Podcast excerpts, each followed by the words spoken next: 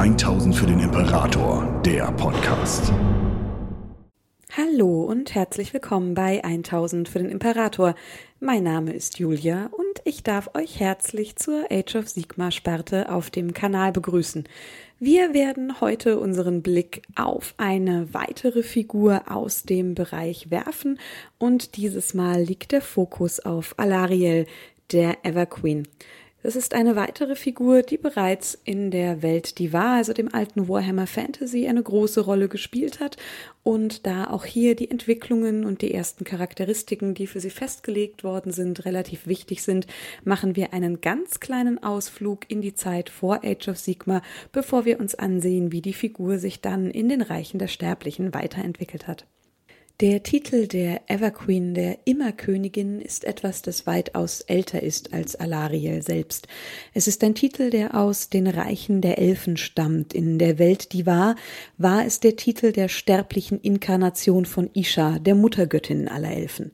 Wer diesen Titel trug, war das spirituelle Herz von Ulthuan, der Heimat aller Elfen, und die Quelle der magischen Macht der Everqueen war die Natur eben jenes Landes selbst. Und diese magische Macht kam mit großen Möglichkeiten, aber auch großen Einschränkungen. Denn dadurch, dass die Welt und die Everqueen immer eins sind, bedeutet das, dass ihre Macht mit der Welt wächst und fällt. Ist die Everqueen zornig oder traurig, dann wird die Natur reagieren. Ihr Zorn schlägt sich in Gewittern nieder, ihre Trauer in Regenfällen, die niemals aufhören möchten, ihre Freude in blühenden Landschaften und ihre Liebe in aller Fruchtbarkeit. Aber Immer dann, wenn das Land selbst leidet, dann leidet auch die Everqueen, wird das Chaos und die Korruption stärker, frisst es an ihr selbst, denn die hohe Priesterin von Isha kann nur dann leben und gedeihen, wenn das Land, dem sie dient und ihr Volk glücklich sind. Sie dient dem Licht und der Natur und steht Korruption in jeglicher Form gegenüber. Wenn also das Chaos sie schwächen kann, wenn es das Land einnimmt, ist sie nicht vollständig hilflos, denn sie ist den Intrigen, die das Chaos spinnt, bevor es große Armeen schickt, gegenüber immun. Selbst der durchtriebenste Agent des Chaos kann ihrem Blick nicht standhalten, keine Lüge kann vor dem Auge der Everqueen wiederholt werden, ihr Licht deckt alles an Falschheit auf und brennt es aus den Herzen der Sterblichen. Dämonen, die dumm genug sind, sich ihr entgegenzustellen, werden mit einer einzigen Handbewegung verbannt. Jede Wunde, die vor sie gebracht wird, kann geheilt werden, und wenn wirklich jemand mit dem Herz voller Korruption vor sie tritt, dann kann die Everqueen diesen Makel aus eben jenem Herz und jener Seele reißen. Sie kämpft nicht auf konventionelle Art und Weise, sie ist trotz allem eine Macht des Guten, damit auch eine des Friedens und würde eigentlich nicht wirklich eine Waffe gegen jemanden erheben. Aber Ishas Licht und die Magie der Everqueen brennen jeglichen dunklen Makel aus den Herzen der Gegner und am Ende wird nur ein ausgezehrter Leichnam zurückbleiben, wenn dieser Sterbliche nicht gerettet werden kann. Und das ist nun das Erbe, welches Alariel als Tochter der letzten Everqueen antreten muss. Sie kommt als Kind eben jener Everqueen und des Phönixkönigs auf die Welt, wie die Traditionen es wollen und wie die Tradition es auch will, wird sie ihrer Mutter direkt nach der Geburt weggenommen und man bringt sie an einen geheimen Ort, an dem sie aufgezogen und ausgebildet wird. Als man ihr die schwere Krone aufs Haupt setzt, ist Alariel eigentlich deutlich zu jung, um diese Bürde auf sich zu nehmen, aber sie hat keine Wahl. Ihre Mutter wird umgebracht. Man hat sie feige und hinterrücks ermorden lassen und nun steht Alariel vor einer Regentschaft, die voller Bürden ist und schwieriger als all das, was all jene Königinnen, die vor ihr kamen, jemals bewältigen mussten. Denn sie tritt ihre Regentschaft an, als Malekith einen Invasionskrieg der Dunkelelfen gegen Ulthuan startet. Ihr Schicksal wird in dieser Zeit mit Tyrion und Teklis verknüpft, Teklis, den sie bald als guten Freund annimmt, und Tyrion, der ihr Herz erobert und nicht nur ihr Beschützer, sondern auch ihr Weggefährte und der Vater ihrer einzigen Tochter wird. Am Ende schaffen sie es, die Invasion der Dunkelelfen siegreich zurückzuschlagen und Alariel tritt hierbei als besondere Everqueen immer wieder in den Fokus. Denn dort, wo ihre Vorgängerinnen sich dem Krieg verweigert haben und immer sehr viel Wert darauf legten, so weit wie möglich von den Frontlinien fortzubleiben, entscheidet sich die junge Königin dafür, einen anderen Weg zu gehen. Sie wird eine Anführerfigur für die Armeen von Ulthuan. Sie möchte in der Front mit vorne stehen. Sie möchte diejenigen, die für sie kämpfen, leiden und sterben, mit ihrer Anwesenheit inspirieren und es ist etwas, was die Armeen der Hochelfen zu unbekannter Größe und vor allem auch wundervollen Taten gegen den Gegner aufschwingen lässt.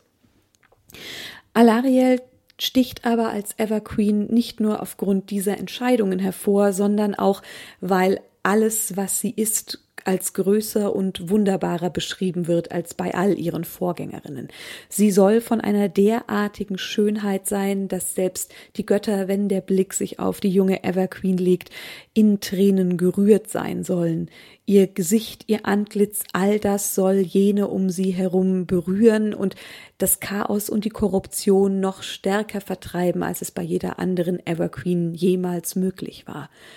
Aber all das weder ihre Schönheit noch ihre große magische Macht noch die Liebe ihres Volkes oder die von Tyrion sind in der Lage, sie zu retten, als die letzten Tage anbrechen. Auch sie verliert in den Kämpfen gegen das Chaos und muss den Verlust ihrer Tochter an Manfred von Karstein beweinen und geht dann schließlich wie so viele andere Figuren in die Reiche der Sterblichen über. Sie erwacht dort wie alle anderen auch in dem Reich, das sie erwählt hat, in dem sie von jetzt an Göttin sein soll. Es ist Gairan, das Jadekönigreich, das Reich des Lebens, das ihre Schönheit, ihre Seele und vor allem ihre Verbindung mit der Natur erkannt hat und die Everqueen zu der Figur macht, die sie vermutlich immer hätte sein sollen die Herrin über die fruchtbaren Landschaften, eine Göttin des Lebens, die nicht nur in Gairan herrschen kann, sondern deren Magie auch in allen anderen Reichen der Sterblichen schließlich Fuß fassen kann und zu der sich alle hinwenden in Bewunderung. Gairan selbst ist das pure Leben. Es ist reine grüne Jade-Energie. Es besteht aus perfekten Landschaften, eine Harmonie von Flora und Fauna, eine Landschaft, in der alle glücklich sind und in der das Zyklus des Lebens als das Heiligste überhaupt gilt. Und Alariel wandert dort, nachdem sie erwacht ist, durchschreitet all das, was nun ihr gehört und über das sie als Königin der strahlenden Wälder bald herrschen wird und sät dort Samen aus, die sie mit sich trägt. Sie pflanzt sogenannte Seelenschotenhaine, wo sie wandert. Sie wählt Lichtungen, die besonders fruchtbar scheinen oder Küsten, in denen große magische Magie wohnt, um ihre Kinder in diese Welt zu bringen und dies ist die Geburt der ersten Silvaneth, Alariels Kinder. Und diese sind als Kinder ihrer Göttin und dessen, was Alariel in den Reichen der Sterblichen ausmacht, Wesen der Natur aus lebender Magie und dem Holz der Wälder, aus dem Gairan besteht. Alle sind sie verbunden durch das sogenannte Geisterlied, eine vereinigende Energie, die sie zusammenhält und über die Alariel mit ihnen kommunizieren, sie aber auch so weit kontrollieren kann, wie die Everqueen das ihren Kindern überhaupt antun wollen würde. Für den Rest der Welt sind die Kinder, die Alariel in die Reiche der Sterblichen bringt, nicht immer leicht zu verstehen. Es sind magische Kreaturen der Wildnis, die einer anderen Logik und anderen Zielen als gerade die Menschen beispielsweise folgen. Für jene, die von außen auf sie blicken, seien es Menschen oder auch die untoten Kreaturen von Nagash oder auch andere Elf, haben sie unbeständige Motivationen, sind wunderlich in ihren Taten und manchmal erscheinen sie wie die Natur selbst, unnachvollziehbar, launenhaft und grausam und vor allem aber auch immer undurchsichtig, da man nie genau wissen kann, was ein Sylvaneth in den nächsten Augenblicken tun wird. Denn ein Sylvaneth reagiert nicht wie der nächste Sterbliche auf die Begierden, die diese in sich tragen. Es ist nicht Gier oder der Drang nach Freundschaft oder Liebe per se, der sie drängt, sondern sie möchten den natürlichen Kreislauf der jeweiligen Reiche schützen, egal welcher Art dieser Kreislauf auch sein mag. Das heißt, ist er für einen Sterblichen grausam oder nicht nachvollziehbar und eigentlich etwas, das durchbrochen werden sollte, wird ein Sylvaneth immer dagegen sein. Der Kreislauf der Welt ist etwas, das von der Natur aus diktiert werden muss und das, was die Natur diktiert, ist heilig und muss erhalten werden. Und diese Kreisläufe und die Kreaturen der Natur müssen auch vor der Korruption durch das Chaos bewahrt werden und sollte irgendetwas korrumpiert worden sein, dann muss auch Reinigung vorgenommen werden. Und so hüten die Silverneth nicht nur Dinge, die das Leben betreffen, sondern oftmals auch Teile des Todes. Denn die Silverneth haben verstanden, dass das Zyklus des Lebens auch immer beinhaltet, dass alles Leben ein Ende finden muss. Und so gibt es immer wieder Momente, in denen es zu seltsamen Verbrüderungen zwischen den Kreaturen des Untodes und den Silverneth kommt, da sie beide im Gegensatz zu vielen anderen Sterblichen verstehen, dass sie eigentlich Teil derselben Münze sind, Leben und Sterben, etwas, das ohne einander nicht existieren kann. Für ihre Verbündeten sind sie, wenn es in den Krieg geht, nicht immer einfach. Denn die Silverneth kämpfen und sind treu, aber ihre Ziele bergen eben oft auch Konflikte für die anderen Sterblichen und ihre Ziele stellen sie am Ende immer über die Bündnisse, die sie geschlossen haben. Denn wie gesagt, die Heiligkeit und die Grundsätze der Natur stehen über allem, denn am Ende ist das der Befehl der Everqueen und das, was Alariel wünscht, und sie folgen ihrer Göttin blind und ohne irgendetwas zu hinterfragen. Es sind gute, edle Wesen und das erkennen die Sterblichen, egal wie oft und wie verwirrend man aneinander gerät. Und so ziehen die Silverneth von Gairan aus bald aus, um in den Reichen der sterblichen Orte natürlicher Macht für sich zu beanspruchen, um im Namen ihrer Göttin darüber zu wachen. Die Seelenschoten, die Alariel aussät, werden den Silverneth sehr schnell heilig sein, denn sie erkennen in ihnen die Urquelle des Lebens. Seelenschoten sind die Liebe und Hoffnungen Alariels, in Samen gegossene Träume der Everqueen, teilweise noch aus der Welt, die war, und für sie sind sie reines Licht. Und sie nutzt sie teilweise auch, um Landstriche säubern zu können, die der Korruption anheimgefallen sind. Denn wenn Alariel ihre Liebe und Hoffnung in die Erde pflanzt, dann kommt die reinigende Wirkung der Everqueen, die schon die alte Welt kennenlernen durfte, auch nach Gairan oder die anderen Reiche der Sterblichen, egal wo sie nun eben gerade wandelt.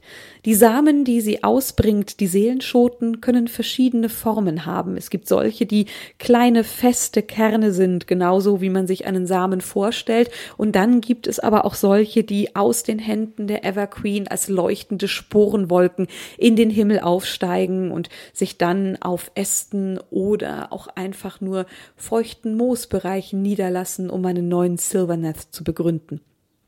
Sie werden bereichert durch die Geister jener, die gestorben sind, denn wer auch immer in Geiran stirbt, hinterlässt in der Erde irgendetwas von sich selbst, einen besonderen Gedanken, eine besondere Charaktereigenschaft zum Guten wie zum Schlechten. Und so kann man einen Silverneth, den man einpflanzt, durchaus dadurch beeinflussen, an welchen Ort man ihn bringt. Die Silverneth legen später selbst Seelenschotenhaine an.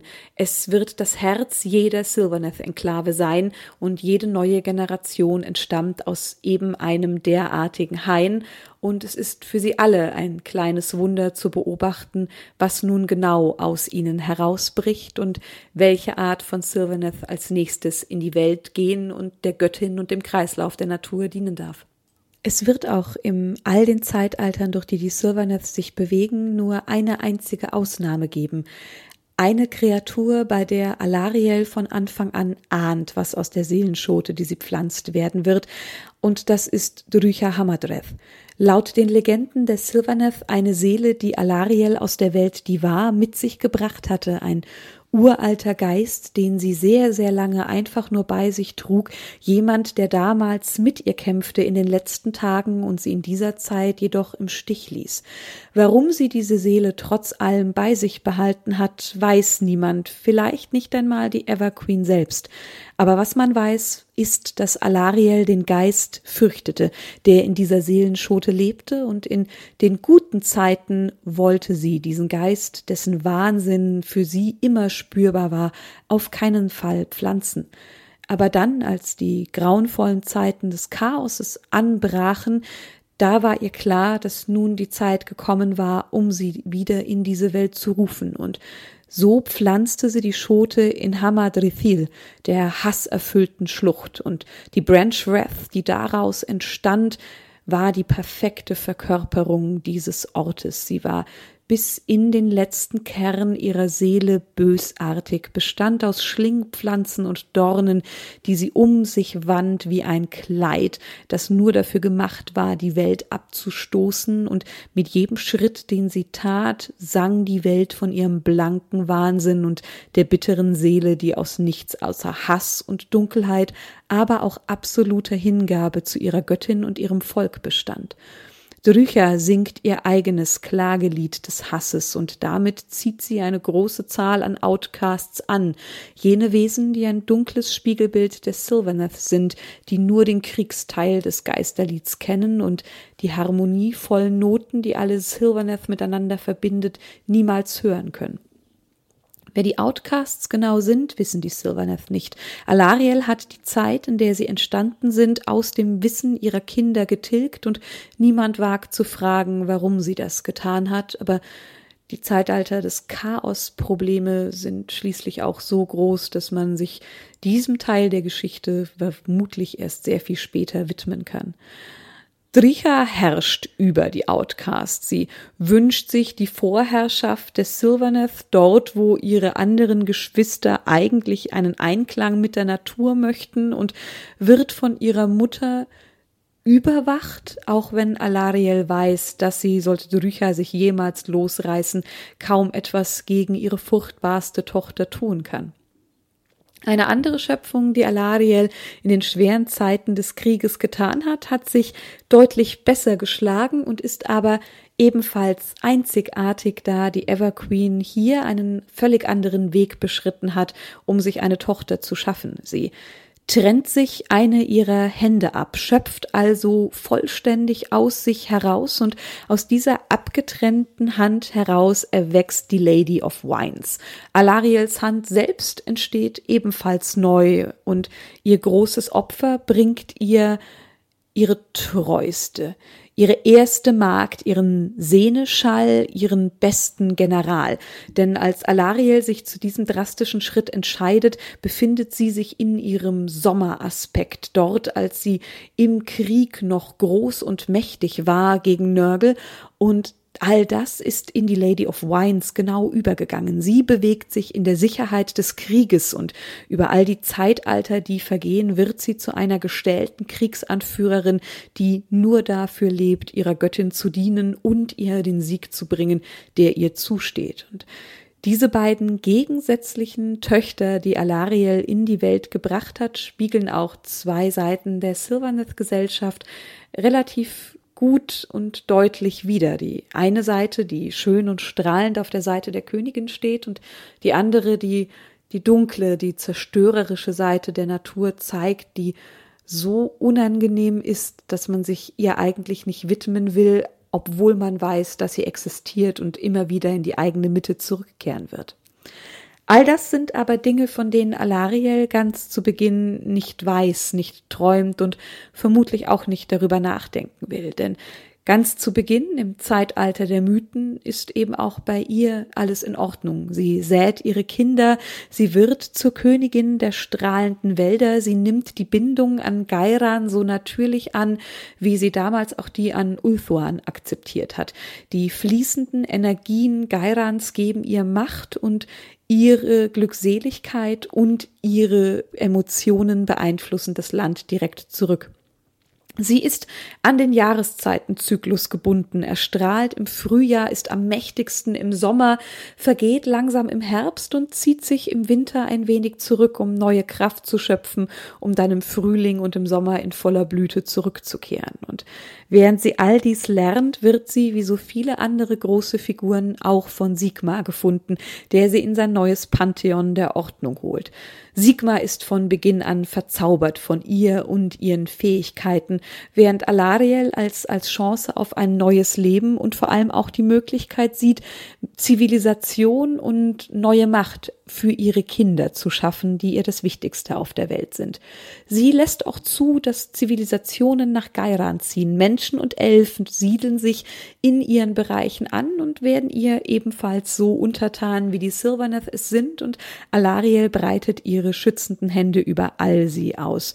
Es ist in den beginnenden Jahrzehnten eine angenehme, schöne Symbiose, die später ein schwieriges Bündnis eben aufgrund der doch recht schwer zu verstehenden Natur der Silverneth ist, die in kleine Scharmützel ausartet, aber am Ende Geirans Beständigkeit keinerlei Abbruch tut. Sie schafft es sich im Pantheon selbst mit Nagash zu einigen. Beide sind absolute Gegensätze, respektieren aber ihren jeweiligen Bereich und so wie die Silverneth sich mit den Untoten an den Orten, an denen es wichtig ist, zusammentun können, kann auch Alariel sich mit Nagash einigen.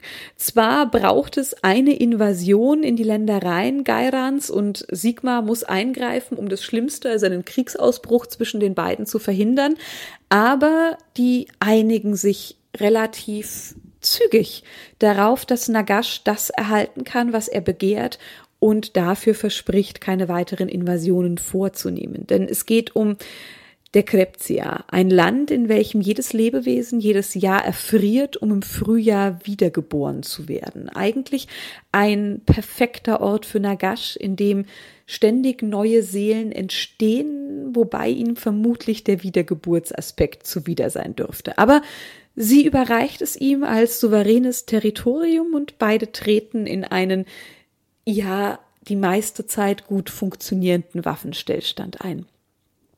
Sie trifft auch Tyrion und Teklis erneut, aber entweder haben die beiden sich zu sehr geändert oder Alariel hat sich zu sehr geändert oder alle drei sind durch ihre Wiedergeburt und den Aufstieg zu Göttern zu so anderen Personen geworden, dass sie ihre Freundschaft und auch ihre Liebe nicht erneut entfachen. Es kommt zumindest, erzählen die Geschichten von nichts, zu keiner erneuten Verbindung zwischen Alariel und Tyrion. Sie respektieren sich, aber sie hält sich fern von den Elfgöttern, wird sich auch niemals daran beteiligen, dass man ihr altes Volk aus Slanisch zurückholt.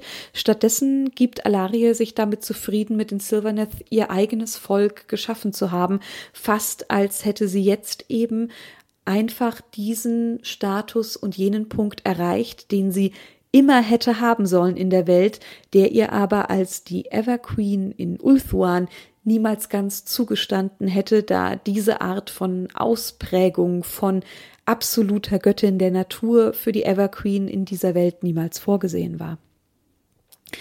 Stattdessen folgt sie und verbündet sich stärker mit Sigma. Sie geht seinem Wunsch nach und verlässt Gairan immer öfter, um Fruchtbarkeit und Leben in die anderen Teile der Reiche der Sterblichen zu bringen. Denn auch in diesen, wo sie wandelt, grünt und blüht alles. Sie hinterlässt den Segen der strahlenden Königin überall dort, wo Sigmar es wünscht, schafft es aber gleichzeitig in Gairan ein funktionierendes Reich aufzubauen, auf das sie in Frieden und Glück blicken kann und das erste Mal in ihrer Existenz ist die Everqueen wirklich glückselig und alles ist in Ordnung. Sie schafft sich einen Königinnenrat, ihren eigenen Hofstaat, in dem sie und die Regenten der Lichtungen, die jeweils höchsten Silverneth, sich versammeln, um die wichtigsten Entscheidungen für das Reich und das Volk treffen. Und diese führen auch den Willen der Königin aus, wenn auch nicht immer sehr begeistert, da gerade wenn es um kriegerische Dinge geht, die Silverneth sich eben lieber zurückhalten in dieser Zeit. Aber Es sind nicht die einzigen, die in diesem Königinnenrat ihr zur Seite stehen. Es gibt daneben auch sogenannte Free Spirits, die Söhne Durtus und die Kurnoth Hunters. Es sind Samen des Krieges, gezogen im Blut der Helden, die Alariel ausgesät hat, und diese sprechen mit ihrer Stimme außerhalb der jeweiligen Hierarchie. Es sind mächtige Kämpfer, deren Herz von bedingungsloser Hingabe zur Everqueen erfüllt ist. Allen voran die Söhne Durtus, die als direkte Leibgarde Erde dienten. Kurnoth und seine Jäger stellen noch einmal ein ganz eigenes Kuriosum im Hofstaat Alariels und der Welt von Gairan dar. Kurnoth ist der Gott der Jagd selbst, ein angebliches Überbleibsel aus der Welt, die war, und als Gott der Repräsentant der Wildnis, der Natur und deren Hunger.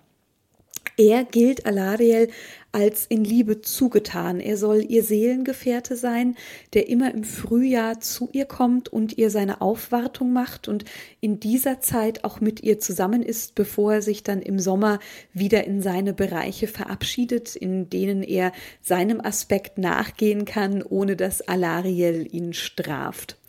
Der Legende nach soll sie damals, als sie das erste Mal durch Gairan wandelte, ihn in dem Aspekt des alten Hirsches gefunden haben, einer von insgesamt vier Aspekten, in welchen er sich durch die Welt bewegt, und die strahlende Königin hat ihn gezähmt, dann niedergestreckt und gehäutet, und sein Herz zog sie aus ihm heraus, und das gilt als seine Seelenschote, die sie erneut pflanzte, und daraus entstand der jetzige Aspekt, der an ihrer Seite weilt. Den Rest seines Körpers vergrub sie erneut, um den Rest von ihm zu binden und schlafen zu schicken. Und nicht wenige, die in Gairan wohnen, beten ihn als Gott neben Alariel an, beide als zwei Aspekte der Natur, sie als das Leben, die Fruchtbarkeit, das große strahlende Licht und er eben als Gegenstück der Jagd, der in der Natur immer zu finden ist. Die Outcasts sind damals noch kein wirkliches Problem, werden aber später durch eben ihre hasserfüllte Tochter Dricha ebenfalls Teil der Gesellschaft, mit dem man irgendwie umgeht. Wie also in nahezu allen Reichen der Sterblichen ist während der Zeitalter des Mythens bis auf kleine Scharmützel innerhalb Gairans, entweder aufgrund der Probleme der Völker miteinander oder aber Scharmützel mit anderen großen Mitgliedern des Pantheons wie Nagash, alles gut und in Ordnung, bis das Chaos seinen Blick auf die Welt wirft und bis das Chaos eine Möglichkeit findet, in eben jene Welt einzudringen. Und Wenig überraschend ist es der Seuchengott, der seinen Blick auf Gairan wirft, denn hier ist das Füllhorn des Lebens, ein Ort, der von Fruchtbarkeit nur so überläuft und damit für Nörgel natürlich auch der Ort, an dem seine Seuchen, seine Parasiten, seine Dämonen und sein Verfall den Nährboden finden, der einzigartig in den Reichen der Sterblichen ist. Nörgel sieht Gairan und wird gierig. Er will seine neue Hochburg dort bauen, seinen Garten ausweiten und er will natürlich auch Alariel, um sie an sich zu ziehen, um sie zu korrumpieren und um alles Leben sich selbst untertan zu machen und es in die Form zu pressen, die der Gott der Seuchen für richtig hält. Er schickt seine Armeen aus und sie fallen in eben diese blühenden Landschaften ein. Alariel selbst wird es zu spät bemerken, denn zu dem Zeitpunkt, zu dem Nörgel beginnt einzudringen, ist sie im Auftrag Sigmars unterwegs, bis die Rufe ihrer Kinder panisch in der Melodie des Geisterliedes schwingend sie nach Hause treiben. Und Sie macht sich selbst wahnsinnige Vorwürfe, denn hätte sie sich nicht dem Pantheon der Ordnung angeschlossen und hätte sie nicht ja ihre Kinder als weniger wichtig als die Wünsche von Sigmar erachtet, wäre all das nicht passiert. Und gleichzeitig macht sie aber auch Sigmar massive Vorwürfe. Sie gibt ihm genauso sehr die Schuld an der Lage ihres Landes wie sich selbst. Hätte er sie nicht gebeten, dann hätte sie nicht Folge geleistet. Und so haben sie aus Alariels Sicht beide ihre Kinder im Stich gelassen und sie verlässt das Pantheon der Ordnung und ihre Verbündeten damit für immer. Nörgels Armee wandern in das Jade-Königreich Alariels ein und als sie eintrifft, haben sich bereits tausende Stämme der sterblichen Nörgel zugewandt, da sie in ihrer Verzweiflung über den Seuchen, die über sie hereinbrechen, denen sie nicht Herr werden können, die Hoffnung hatten, dass wenn sie nur den Gott, der sie geschickt hat, anbeten, sie Erlösung dafür finden können. Es ist der Beginn des Kriegs des Lebens. Die Königin der strahlenden Wälder ruft zu den Waffen gegen die Seuchenlegionen, die ihre gierigen Finger nach ihren Ländereien ausstrecken. Es kämpft die Idee der Heilung und des Friedens gegen die Idee der Infektion und der ewig währenden Seuchen. Hunderte von Sylvaneth-Clans ziehen ohne zu zögern, nachdem das Geisterlied die Melodie des Krieges summt, in die Schlacht und all jene, die in die Reichen der Sterblichen ausgezogen waren, um dort Quellen der Machten der Natur zu schützen, kehren nun zurück in ihre Heimat da sie teilweise nicht mehr über die Quellen, die sie schützen sollten, wachen können, da das Chaos auch, auch dort eingedrungen ist und da sie sich teilweise dafür entscheiden, dass ihre ursprüngliche Heimat und ihre Königin wichtiger sind als eben jene Quellen, die sie bis jetzt über Jahrhunderte geschützt haben.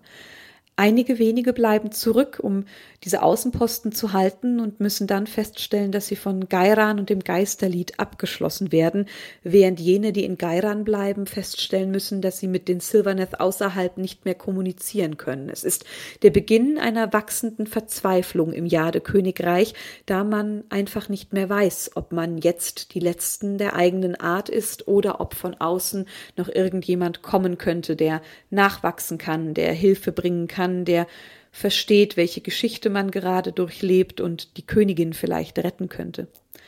Es sind Schlachten, die sich über Jahrhunderte ziehen werden. Es ist ein dauerhaftes Ringen um das Jadereich, bei dem die Silvaneth und Alariel mit jedem Jahrzehnt das Vergehen mehr und mehr an Land und Einfluss verlieren. Es beginnt der Verrat in den eigenen Reihen sich zu mehren, denn das Chaos infiziert nicht nur das Land, sondern eben auch die Getreuen und ihre Seelen. Man betet mehr und mehr Nörgel an, Seelenschotenlichtungen werden in Brand gesteckt oder infiziert, uralte Orte der Macht werden so korrumpiert, dass weder Alariel noch ihre Getreuen darauf zurückgreifen können und schließlich kommt es zum Sieg des Chaos bei der Schlacht der brennenden Himmel. Man verliert die acht Punkte, jene wichtigen strategischen Punkte, von denen aus man Armeen in alle Reiche der Sterblichen schicken kann, und Sigmar entscheidet sich, dass der Krieg an diesem Punkt für ihn verloren ist. Er zieht sich nach Asyr zurück und hinterlässt damit auch Alariel und ihre Kinder alleine und schutzlos. Sie weiß, dass sie jetzt komplett auf sich allein gestellt ist und das Chaos wird ob dieses Sieges nur noch missgünstiger und Nörgel lacht, weil er weiß, dass Gairan zum Greifen nach ist. Die winzigen Risse in der Realität, aus der seine Dämonen bis jetzt mühsam nur hervorbrechen können, werden zu einem riesigen, gigantischen Riss. Man verdirbt ein Reichstor ums andere und schließlich bricht eine Flut von Chaosmagie über die ganze Welt hinein, der sich auch Gairan nicht widersetzen kann. Und nun zeigt sich, wie auch damals schon in der Welt, die war, der negative Teil der symbiotischen Verbindung von Alariel mit Gairan, denn das Leid von Land und Leuten zerren an ihrer Kraft. Die Everqueen beginnt zu verwittern. Mit jedem Landstrich, der mehr an die Korruption fällt, schwindet auch ihre Macht und ihre Seele wird traurig. Sie verbittert selbst und die Dunkelheit kriecht immer weiter in ihre Gedanken.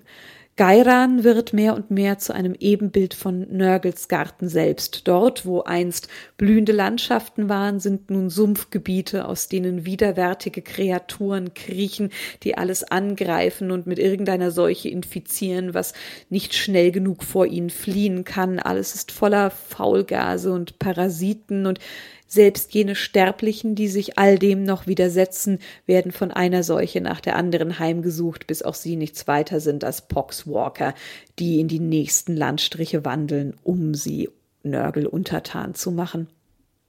Alariel in ihrer Verzweiflung nutzt nun all ihre Verzauberungen und ihre große Illusionsmagie und zieht sich in ihre Laube zurück, die einst in der Frühlingszeit als der Ort galt, an dem sie Hof gehalten hat und nun aber im Verborgenen gehalten wird, damit Nörgels Truppen sie nicht finden können. Und dort sitzt sie nun und hofft auf das Schlimmste. Und während sie wartet und hofft, kriecht eben die Dunkelheit und damit auch der Wahnsinn in ihre Gedanken und als nun das Land sich gegen die Königin selbst wendet, wendet sich die Königin gegen ihre engsten Verbündeten. Und es trifft eine Fraktion besonders schlimm, die Söhne Durtus.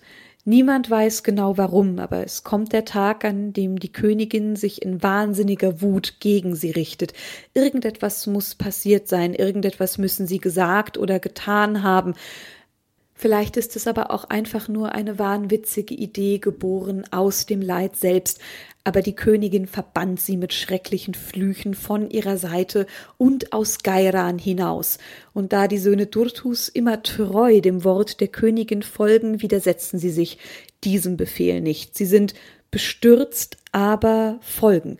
Und es beginnt das sogenannte Splittern, der Exodus der Söhne Durtus. Sie verteilen sich über ganz Geiran und jeder von ihnen geht anders mit dem, was ihnen widerfahren ist, um.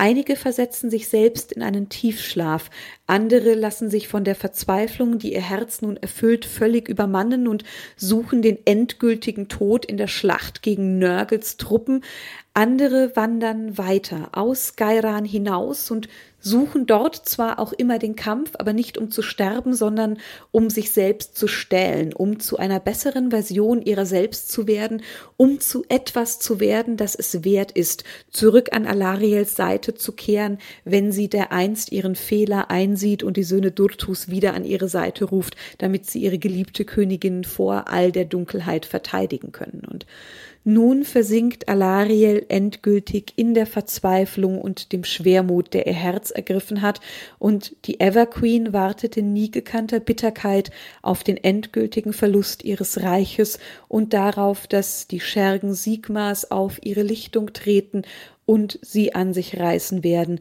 weil sie weiß und ahnt, dass ihr Ende und das ihres Volkes und ihres Reiches nahe sind und es nichts mehr gibt, was sie retten kann. Und ja, an diesem Tiefpunkt machen wir für die heutige Woche dann auch Schluss. Ich ähm, habe fürs Zuhören zu danken, wünsche euch noch einen ganz fabelhaften Tag und dann sehen wir uns bzw. hören uns nächste Woche wieder, wenn wir uns dann dem zweiten Teil der Geschichte von Alariel, den Silverneth und dann den Ereignissen im Zeitalter des Sigmas widmen. Bis dann! 1000 für den Imperator, der Podcast. Besucht uns auf YouTube für die neuesten Beiträge, Videos und Battle Reports. 1000 für den Imperator ist ein inoffizielles Fanprojekt und wird in keiner Weise von Games Workshop unterstützt.